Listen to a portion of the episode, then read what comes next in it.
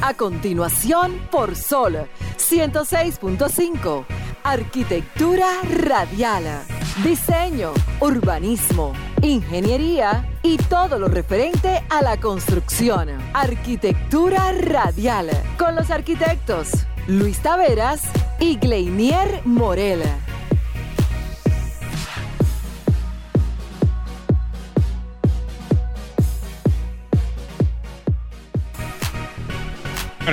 Muy, pero muy buenas tardes a todos los que nos sintonizan en este preciso momento.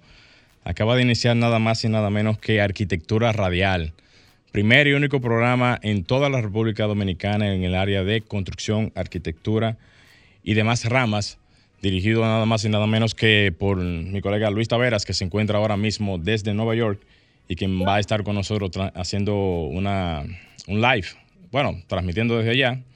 Y Gleiner Morel, un servidor, quienes estarán con ustedes nada más y nada menos que una hora completita para compartir con todos ustedes todo lo acontecido a nivel nacional e internacional. Y nada, señores, en esta tarde vamos a tener muchas informaciones, noticias y actualizaciones dentro de lo que es nuestro sector.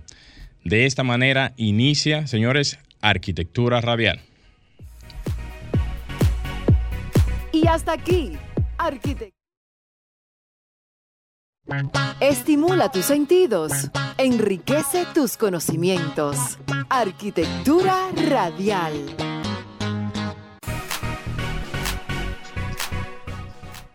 Bien, señores, continuamos en Arquitectura Radial y voy a aprovechar de inmediato y le voy a dar paso a mi colega Luis Tavera, quien está ahora mismo ahí en línea. Saludos, colegas, si me escucha bien. Mi hermano, muy buenas tardes a usted. buenas tardes a todos los arquioyentes. Alejandro, quería terminar el programa ya. esto en vivo, esto en vivo, esto en vivo. Así es, así es. Concho, le qué grato, hermano, poder hacer una transmisión desde aquí y, reforzar arquitectura radial desde una perspectiva diferente, mostrando lo que es la arquitectura contemporánea de turismo, lo que uno siempre ha abogado y lo que ha eh, promovido todo el tiempo. ¿Cómo se siente, hermano? Hermano, todo bien, viéndolo usted ahí con esa impresionante vista. ¡Wow! Óigame, pero mire, como dice la gente, le tengo envidia de la buena. Señores, si ustedes pudieran ver y entrar ahora mismo a los que están en sintonía, que puedan entrar al canal de YouTube de, Sol, bueno, a la plataforma de Sol, donde se hacen las transmisiones en vivo, y ahí ustedes puedan visualizar en este momento todo lo, lo que yo estoy viendo ahora mismo con esa impresionante vista ahí atrás. Mira, eh, eso ha sido uno de los logros más importantes, diría yo, para mí. Pero antes de desarrollar eh, algunas, algunas inquietudes, me imagino que, usted querrá saber y que me gustaría también externar, vamos a hacer la frase de apertura para no perder la costumbre. Comience, arranque usted. Y voy a aprovechar el escenario que tengo aquí, voy a mencionar a un arquitecto de una de esas obras. Un gran edificio no hace una gran ciudad. Thomas Heatherwick, el diseñador del Bessel ¿Cómo? Sí, señor. Pero mira qué bien. Sí, Thomas Heatherwick no es arquitecto, eh, Morel. ¿Qué? Él es un diseñador. El tipo es mayormente conocido por lo innovador que es en los materiales e ingeniería de monumentos para la parte pública, como este tipo de, arquitectura. Tú sabes que eso me recuerda, bueno, lo único que yo pudiera asemejarlo a él aquí es al artístico, al difunto artístico que murió hace, algunos años. Bueno, murió creo que fue ahora, ahora en la pandemia, fue ahora. Y es lo más parecido a ese tipo de esculturas. O sea, cuando digo esto me refiero es no haciendo una comparación, sino es viendo cómo una persona que no tenía eh, por oficio la carrera de arquitectura o profesional en el área, tenía un dominio bastante amplio en este tipo de, esculturas aquí en el país. Eh, ¿Quién era ese? El famoso, el artístico. Oh, así era el nombre de él. ¿O le decían el artístico? Le decían el, artístico. No recuerdo su nombre ahora mismo, pero era la única persona que yo recuerdo que tenía esa importante representación en temas así como de esculturas eh, importantes. Yo recuerdo que el reloj que está ahí en la 27 de febrero, ese reloj que está ahí en el... Eh, oh, en el centro del boulevard. Exactamente, eso fue el que lo hizo. Hace prácticamente ya como unos 25 años, 20, 25 años, si no me recuerdo. Wow. Si yo no, lo conozco ese señor. Bueno, después te voy a pasar más información cuando tú vengas aquí, pero realmente el artístico hizo muchos proyectos importantes, inmensos y, cosas de, de, como dice la gente, de alta gama. Sí, mira, e, ese arquitecto, ese diseñador, Thomas Heatherwick, que, que concibió el Bessel, también fue quien elaboró Little Island, que es la isla que está soportada en pilotes. Oh, sí. Eh, con una especie de forma de, capullo de flor abierto, con diferentes alturas, y adentro te da una eh, la superficie irregular ahí dentro, y tú crees que estás en una en un parque real. Pero es una obra de arte, tiene que venir a ver eso. Tiene que ah, venir a ver. Tú vas a tener que hacerte la, diligencia ya que tú estás por allá y tratar de ver si tú puedes concertar en una, eh, una visita, aunque sea a, a, sus oficinas allá, para ver todos los proyectos que pueda tener esa persona, porque lo que tú estás dando como información aquí, ni yo mismo lo conocía, eh, o sea, no lo conocía ni lo sabía, y mucho más de que esa persona había sido el que había diseñado el Bessel. Sí, eh, tú sabes que es un poco difícil entrar a las oficinas. Sí, yo lo sé. Eh, sí, yo tuve, ustedes vieron la foto de, la Torre Hertz de Norman Foster. Ahí es que están las instalaciones de las oficinas de Norman aquí en Nueva York. Wow. Pero no te dejan pasar si tú no tienes una cita previa. Claro, claro. Ya También aquí cruzando el río a Brooklyn están las oficinas de Villarque Ingalls, que precisamente aquí hay un edificio del de Spiral Glass Facade, se llama, que hace, tiene una forma en espiral, en ascendencia, y cada piso tiene un jardín exterior. Él le oh. genera un jardín exterior a cada piso, todo alrededor del edificio, hasta arriba. Wow. Una locura, man.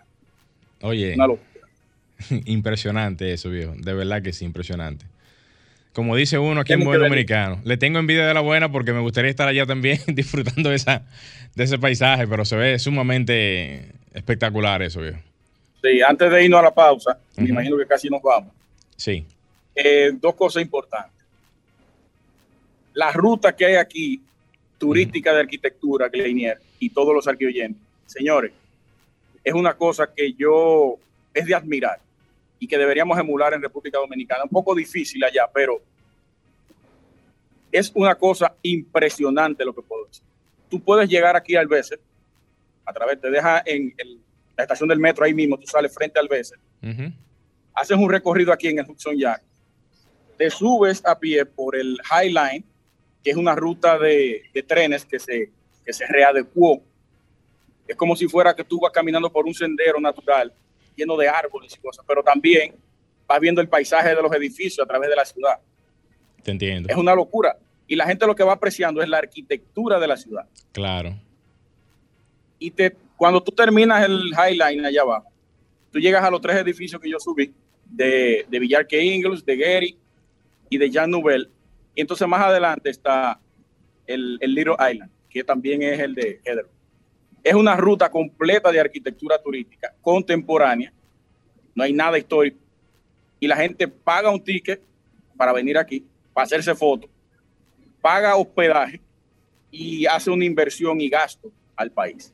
O sea que brillante lo que han planeado aquí los planificadores de esta ruta.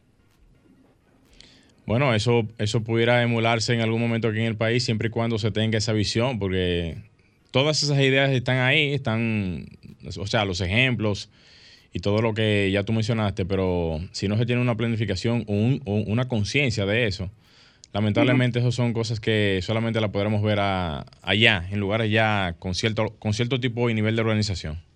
Sí, alguien me preguntó en Twitter que si eso era posible hacerlo aquí, la isla de Little Island. Yo le dije que sí, siempre y cuando que se tomen las medidas que se han tomado aquí, que se le dé la orientación y el objetivo que se le está dando aquí y el mantenimiento y uso del cual se le está dando. Sería genial. Eso es correcto.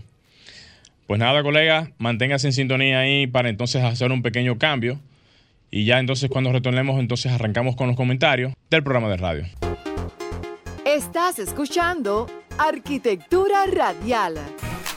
Bien, señores, continuamos en Arquitectura Radial. Señores, para todos los que estén en sintonía, y en este momento, cualquier tipo de inquietud, llamada o comentario lo pueden hacer llamando a los números de cabina al 809-540-165 y también escribiéndonos al WhatsApp arquitectónico que aunque lo tienen Luis Taveras por allá, pero lo pueden hacer como quiera de todas formas al 829-630-8811 para que nos puedan pasar cualquier tipo de dato, información, eh, queja, denuncia o cualquier otro tipo de detalles relacionados a nuestro sector.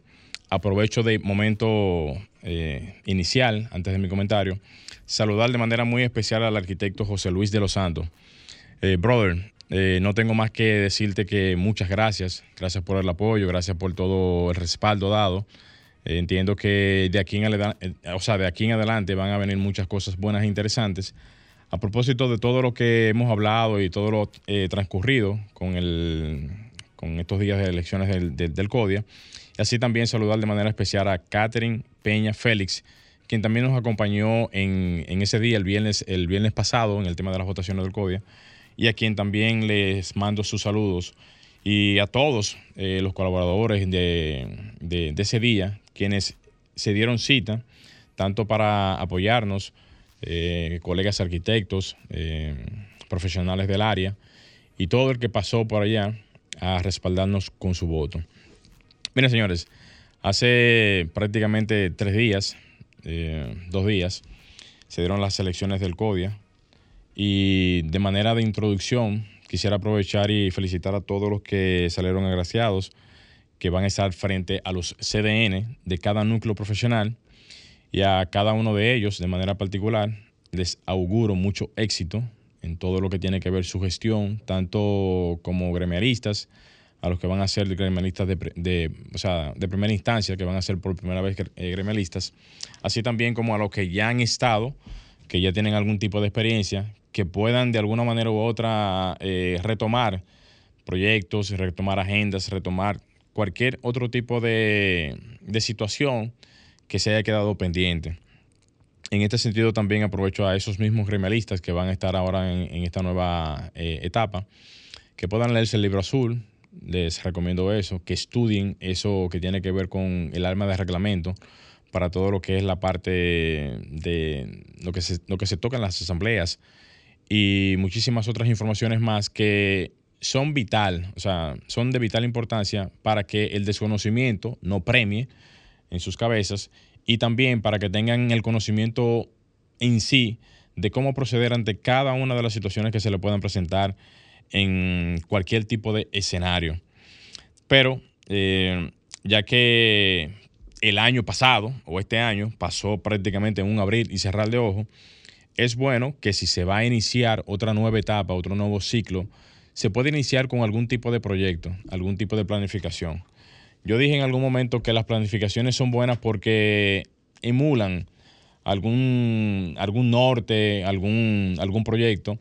Y no debería ser de que ya que se tiene la oportunidad ahora de que el grupo que va a entrar nuevamente presente algún tipo de credenciales, en cuanto a proyectos, en cuanto a eh, ideas, en cuanto a lo que sea, debemos de emular de alguna manera u otra eh, lo que se dijo en algún momento en alguna de las asambleas, que es que se le pueda dar continuidad a los proyectos, porque yo recuerdo que había una intención de poderle dar paso a lo que eran los honorarios profesionales, proyecto y tema que tiene muchísimo tiempo en carpeta, y eso es parte de la dinámica. O sea, no se puede perder esa dinámica de continuidad. Debemos de darle continuidad a ese tipo de temas y sacar proyectos, aunque sea un solo al año. O sea, yo estoy haciendo este planteamiento es porque entiendo que nosotros que estamos ahí y que hemos hecho algún tipo de trabajo, debemos de tratar de que por lo menos se pueda sacar algún proyecto al año. Cualquier proyecto, no importa cuál sea que se puede evidenciar que se está haciendo algún tipo de trabajo y que los colegiados puedan decir de alguna manera u otra que el gremio está trabajando para ellos. Yo quisiera aprovechar y decirle a la misma Junta Directiva Nacional, la actual y la que en su momento va a entrar, que ustedes tienen ahora mismo la oportunidad eh, de poder hacer las cosas que cuando estaban fuera, cuando digo fuera es que no estaban y no pertenecían al mismo gremio, criticaban o prácticamente no apoyaban y que ahora que tienen el turno al bate, uno espera que se puedan hacer las cosas que los colegiados necesitan. O sea, ahí es que es que uno entonces dice que, o sea, es, que uno dice que si ya entonces ustedes tienen la oportunidad de poder participar, de poder estar al frente. Señores, trabajen en pro al profesional, trabajen en pro al colegiado, trabajen en, pro a su clase profesional, para que esas anheladas exigencias que tienen los profesionales se puedan ver ejecutadas en un periodo más o menos razonable, que el colegiado pueda tener algún tipo de representación en los, o sea, en las tantas situaciones que se tienen a lo largo de, todo el tiempo del transcurrir del profesional. Esto yo lo estoy diciendo también es porque en algún momento tuvimos la oportunidad de presentar a la misma junta directiva y a la misma asamblea de representantes un proyecto, el cual en su momento entiendo yo que tuvo la acogida que se necesita para poder tratar de llevar una especie de actualización a lo que tiene que ver el, profesional, perdón, de, de la ingeniería, la arquitectura, y que el profesional pueda tener una especie de manejo, una especie de estructura eh, computarizada, actualizada, plataforma digital, como usted le quiera llamar, pero más, más acorde a los nuevos tiempos y que estas herramientas de trabajo le puedan servir al profesional para, para poder desde hacer notificaciones de construcciones que estén dentro o fuera de la, de, de la legalidad, que la informalidad en la construcción se pueda eliminar, que el profesional de la arquitectura y la ingeniería tenga más participación en los proyectos que se hacen a nivel nacional,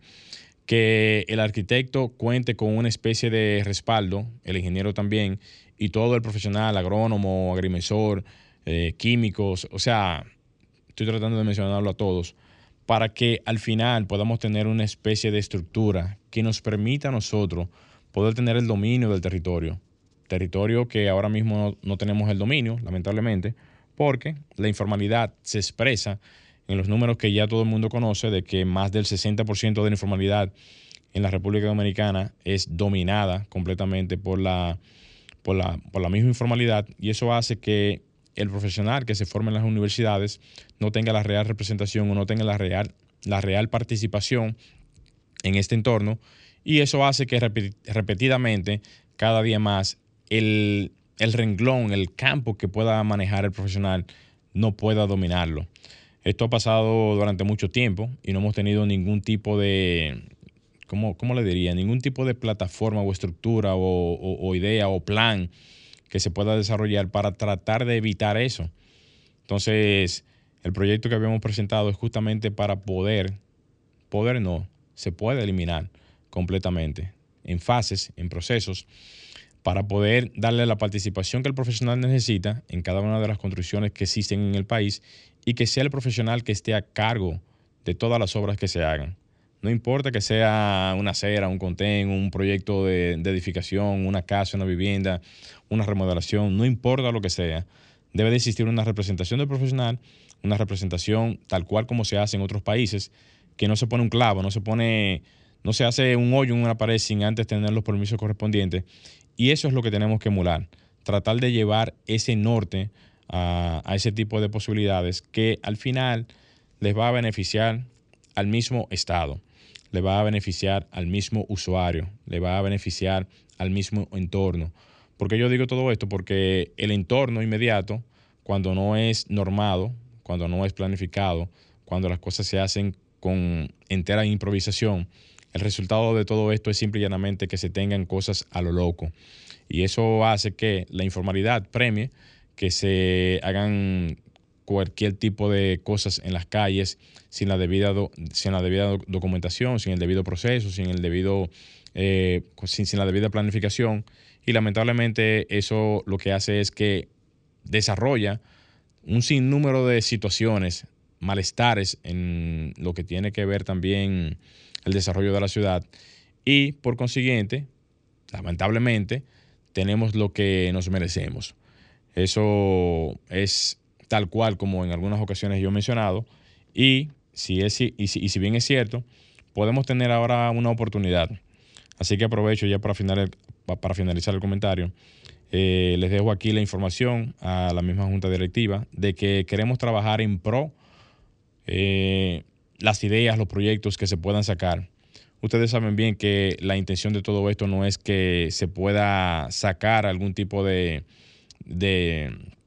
trabajo individual, sino que se saque un trabajo colectivo y que esa colectividad pueda hacer de que cuando salgamos de ahí de la institución, de que cuando nos veamos fuera de la institución, podamos decir, bueno, se trabajó en pro a la clase profesional. Porque, como dije en su momento, y ya para finalizar, lo que, o sea, lo que ya hemos desarrollado en su momento es lo mismo o va a ser lo mismo que vamos a encontrar cuando estemos fuera y no tengamos ningún tipo de resultado.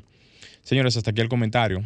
Vamos a hacer un pequeño cambio, una pausa comercial y cuando retornemos vamos a, darle paso de una vez al comentario de Luis Taveras.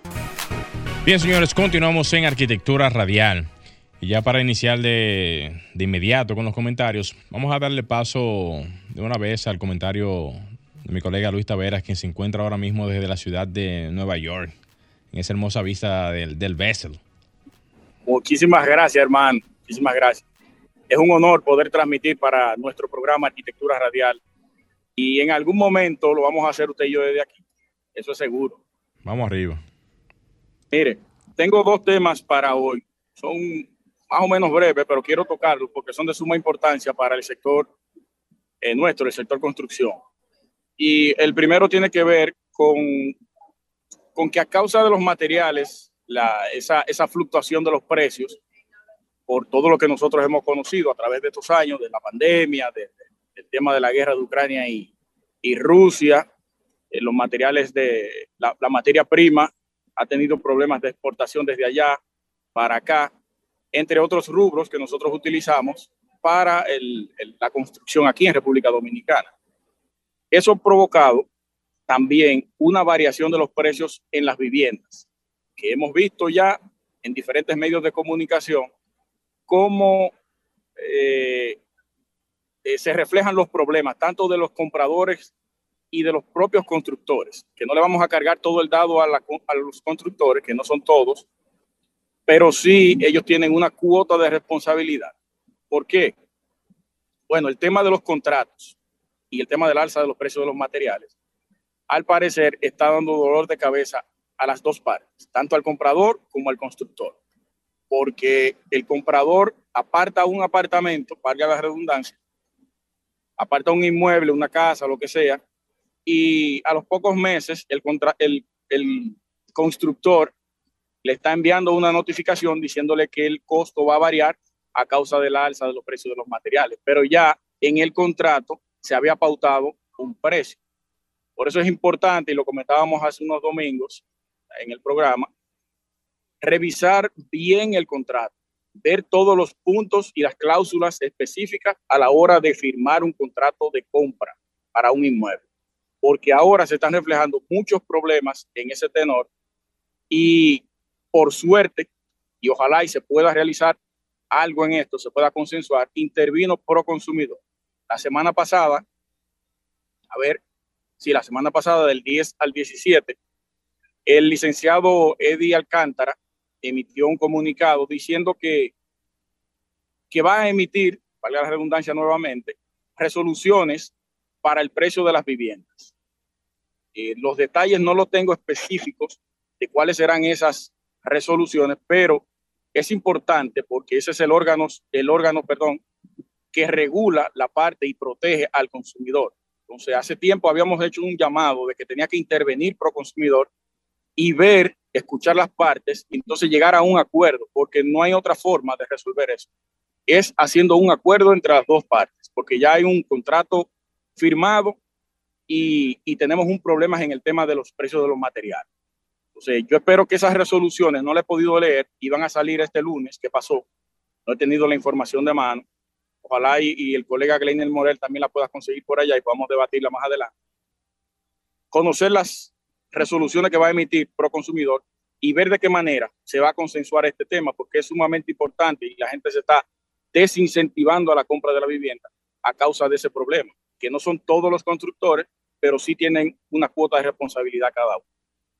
En otro tenor, eh, leí una información que para mí es sumamente importante, tiene que ver con la parte universitaria, aunque la universidad engloba muchas carreras, yo siempre tomo o siempre tomamos la parte que nos compete a nosotros, en el sector de la construcción, arquitectura e ingeniería.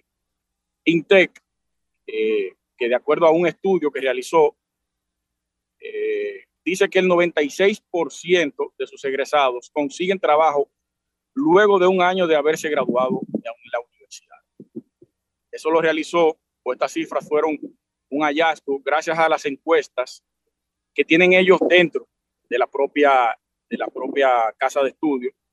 Eh, tiene por nombre empleabilidad de los egresados, esa fue para el 2021, realizada por la Dirección de Planificación y Calidad y la Unidad de Relaciones con egresados de la universidad. Miren cómo nosotros también hemos conversado eso.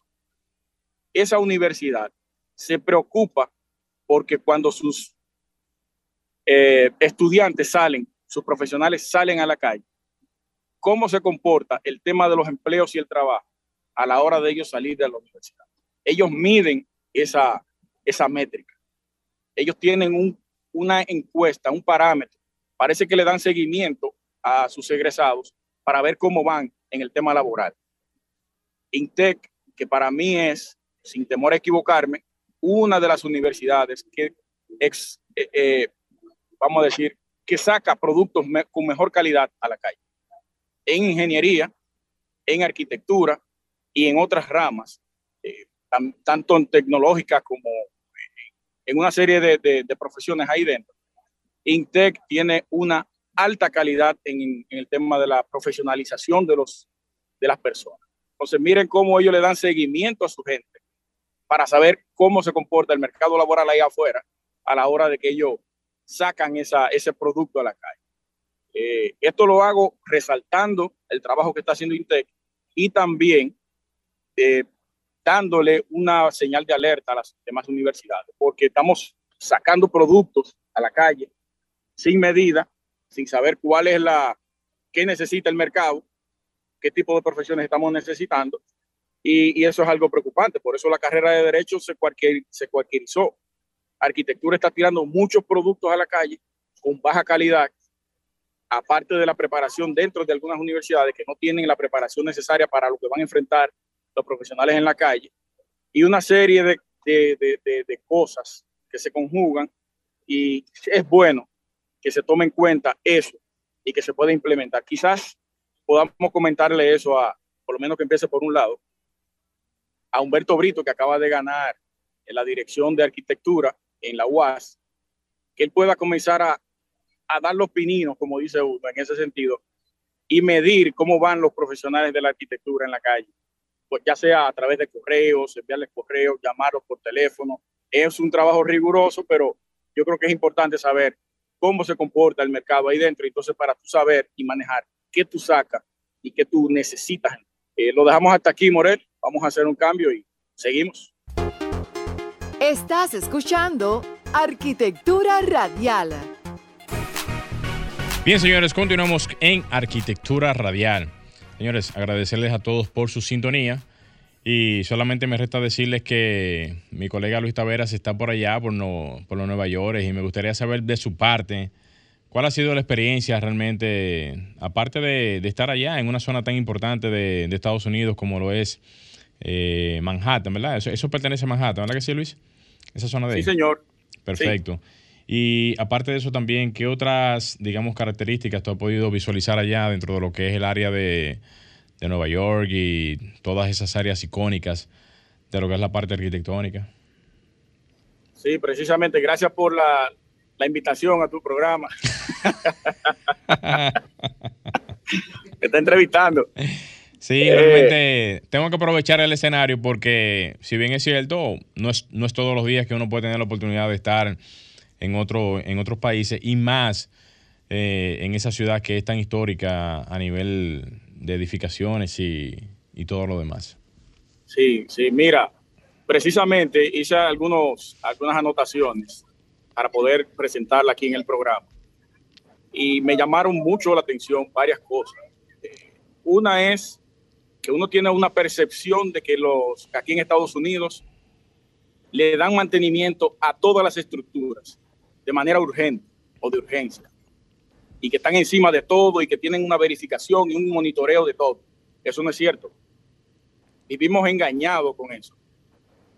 Eh, me di cuenta saliendo del aeropuerto cuando llegué a Nueva York, una serie de puentes, de puentes pasos a desnivel, que estaban totalmente corroídos y las barandas, igualito que allá. Igualito. Habían algunos que ya no estaban interviniendo, cambiando totalmente la estructura, pero de 10, 7 estaban en mal estado. Las calles son casi las mismas, aunque tienen algunos tramos bien acondicionados, las vías de, de velocidad rápida son diferentes, pero dentro del pueblo, dentro de la ciudad, es casi lo mismo. Otra cosa, a la hora de la remodelación o de la construcción de una edificación al lado de otra, te generan o te construyen una tramería, ya sea en el paso peatonal o sea protegiendo a una, a una edificación al lado colindante. Pero una cosa brutal, una cosa que me fijé en una de ellas, tienen el letrero de que son compañías que solamente se dedican a eso. Tú vas a construir, no es, no es la constructora que se encarga de proteger la parte del lado. Tú tienes que contratar una empresa que, que se dedique específicamente a la protección, ya sea de una edificación o del paso peatonal en las aceras. Si tú ves ese andamiaje que hay montado ahí, yo dije, no, pero es una cosa, la inversión que hay que hacer para hacer eso, una cosa increíble son puntos positivos, puntos negativos que yo veo que podemos quizá eh, comenzar a, promover. No estoy descubriendo el agua tibia, porque mucha gente ha venido aquí a Nueva York, visitado, quizás no, no han visto desde un punto de vista como de uno que es arquitecto, pero lo han visto ahora que yo se lo estoy diciendo, que no es nada nuevo. Lo que pasa es que uno se da cuenta de cosas y puede, puede hablarlas. Otro punto ya para darle paso las aceras y contenes. Los contenes tienen una peculiaridad y una particularidad aquí en Manhattan, Alto Manhattan, allá en Harlem. Todos los contenes tienen una protección de acero. No es el concreto vaciado que uno conoce. Ellos te vacían el concreto, sí, pero te le colocan una placa de acero que parece que tiene ya decenas de años ahí colocada, con un grosor de aproximadamente un centímetro. Eso es para que no se deteriore jamás. Protegerte esa parte de la ciudad. En Norwich, Connecticut, que cuando termine el programa me voy para allá, porque ahí que estoy en casa de mi hermana. Saludo para ella, Nadia Marquita, esposo Milton Cardoso. Desde que termine el programa arranco para allá. En Norwich, eh, históricamente lo que ellos hacían es, y todavía lo hacen, extraen rocas de una mina, bloques, lo cortan con el espesor, van a, construir las aceras o los contenedores. Entonces lo colocan todo el tramo de la acera y luego hacen el vaciado detrás de eso, pero le dan la forma de contenedor. O sea, tú tienes un elemento monolítico ahí con una resistencia mucho más elevada que si fuera un concreto vaciado. son, son, son, métodos constructivos sumamente, eh, diría yo, eh, impresionantes a uno que no lo vea ya. Tú sabes que a propósito de eso que tú mencionas, eh, con la parte del mantenimiento, yo te podría decir que sí, que no es que tú no vas a encontrar ningún tipo de, estructura, falta de mantenimiento o de vía con hoyos, con situaciones desfavorables a nivel de lo que es la, la capa asfáltica y demás. Pero fuera de todo eso, existe una cultura de mantenimiento. O sea... Ah, eso, eso sí. sí, existe una cultura de mantenimiento y el mantenimiento allá no es relajo. O sea, eh, quizá tú puedes ver áreas que le hacen falta mantenimiento porque obviamente que la capacidad de respuesta de todo un, estado no puede ser al 100% perfecta porque van a tener deficiencias en diferentes áreas pero el tema del mantenimiento es sumamente importante. Es tanto así que las programaciones que se hacen allá de, mantenimiento van muy de la mano con los ciclos, por ejemplo, del, año. O sea, por ejemplo, ahora esta es una, esta es una época genial para el tema de, los mantenimientos por el clima, obviamente, porque ya después que eso se mete, o sea, Estados Unidos tiene casi en, gran parte de, su, de su área un un alto porcentaje de que el clima es muy desfavorable en invierno para poder trabajar ese tipo de cosas. Y hay solamente una cierta franja del año en donde se pueden dar mantenimientos a todo esto. Y quizás por el tiempo, diría yo, sin tener la información, quizás por el tiempo, el poco tiempo que se pueda tener para poder atender a todos estos servicios, quizás no se hacen lo más rápido posible. Porque yo sé que se atienden cosas en función de lo que más o menos se puede hacer. Pero si bien es cierto, Luis, allá el mantenimiento es sumamente riguroso, sumamente riguroso. Viéndolo, sí, viéndolo desde ese punto de vista tiene sentido, porque son seis meses solamente de... Sí, aunque meses de verano que hay aquí? Claro, aunque eso no pasa... Eso no pasa en, todas las, en, todos los estados allá en Estados Unidos, porque hay estados que tienen una cierta holgura con el tema de, del invierno, pero el, tiempo es, es, muy limitante. O sea, no, es como aquí. Si uno se fija aquí en el país, prácticamente el promedio de la temperatura en el año completo es prácticamente la misma. No es igual, pero es prácticamente la misma. Pero ya en Estados Unidos tú te puedes ver con un, clima bastante inhóspito para el tema de las reparaciones y más para y más para ese tipo de reparaciones que necesita obviamente de un clima favorable para poder trabajar. Sí, pero mire, mire, ok, eso es la parte de Nueva York. Perfecto, ahí, ahí tiene parte de la razón. Tiene sentido de que quizás por el tiempo no le va a dar para poder cubrir todas las necesidades de mantenimiento. Y eso que no es que no se haga, ¿eh? se hacen, pero es más dificultoso. Y, y Florida, que tiene, yo creo, sin, bueno, no voy a decir sin temor a equivocar, pero es lo que uno más ha leído, debe estar dentro de los cinco estados con mayor eh, vicios de construcción la mayoría de, desastres que hemos visto, desde el puente que se, el puente peatonal que se desplomó claro. hace un año y pico, dos años, eh, el edificio que colapsó por falta de mantenimiento y otra serie de edificaciones que tienen un piso de construcción de años, histórico. Ahí podemos ver también de que no es como uno quizás se imagina ya, o como quieran algunas personas vender de que Estados Unidos es el país de la maravilla y que todo es perfecto y que aquí no pasa nada y que la rigurosidad es cierto que es riguroso, pero también hay truqueros como allá.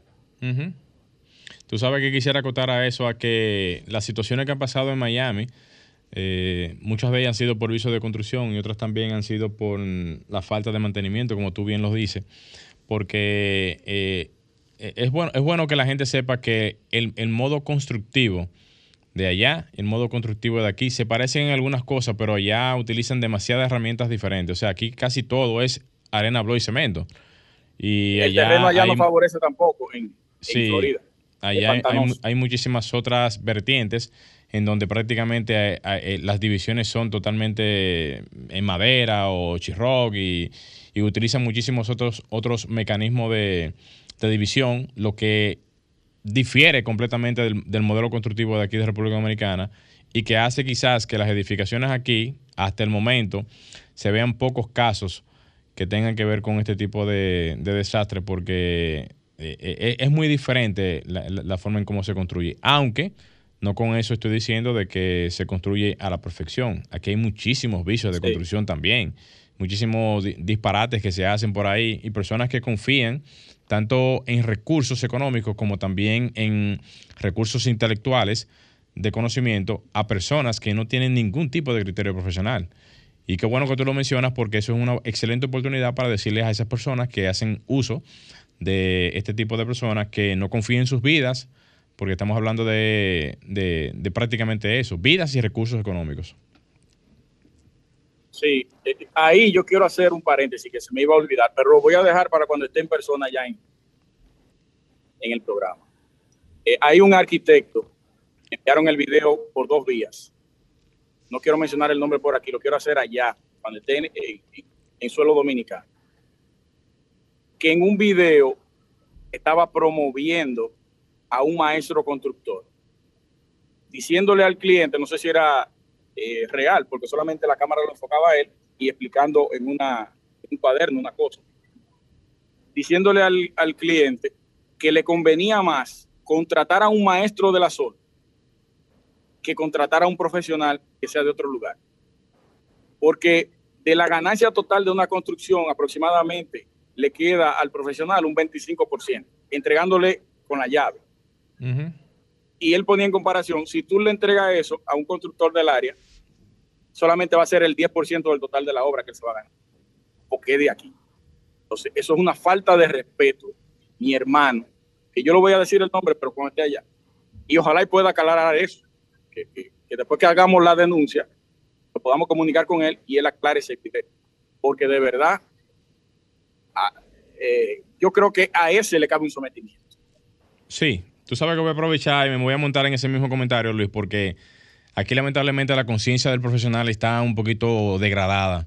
El profesional todavía no ha entendido que por el hecho de ser profesional y estar colegiado y tener características de permisologías eh, por encima de lo que es la parte, digamos, del día a día de cualquier persona, usted tiene una categorización legal que le da todo el tipo de, de derecho de poder trabajar y exigir a cualquier área, a cualquier entorno, la participación del profesional en cualquier tipo de entorno.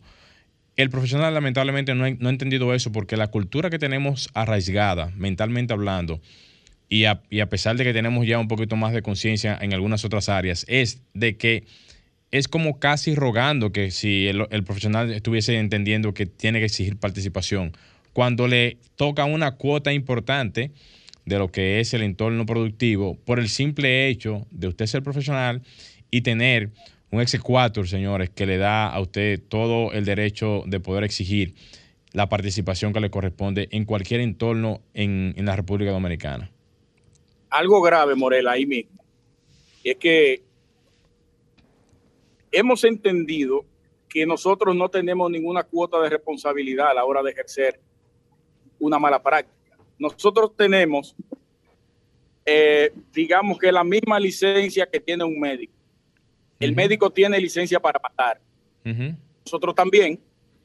Aclara eso, no, no, no, vayan, a agarrar ese corto después. Ah, no, no, espérate. después agarran, mira, agarran ese corto y dicen, mira, lo está diciendo que el médico tiene licencia para matar. No, lo que quiero decir es que cualquier mala práctica del, de, eso, de ese profesional o de nosotros se puede resolver de una manera que no, que no, sea, de manera penal. Sí. Sí, Sí, eso ha pasado muchísimo. No quiero decir nada como dijo Morel, que tomen el corte y me manden para el carajo. Pero hay una cuota de responsabilidad grave. Nosotros somos responsables de lo que van a habitar en cualquier ente arquitectónico. Claro. Eso es correcto, eso es correcto.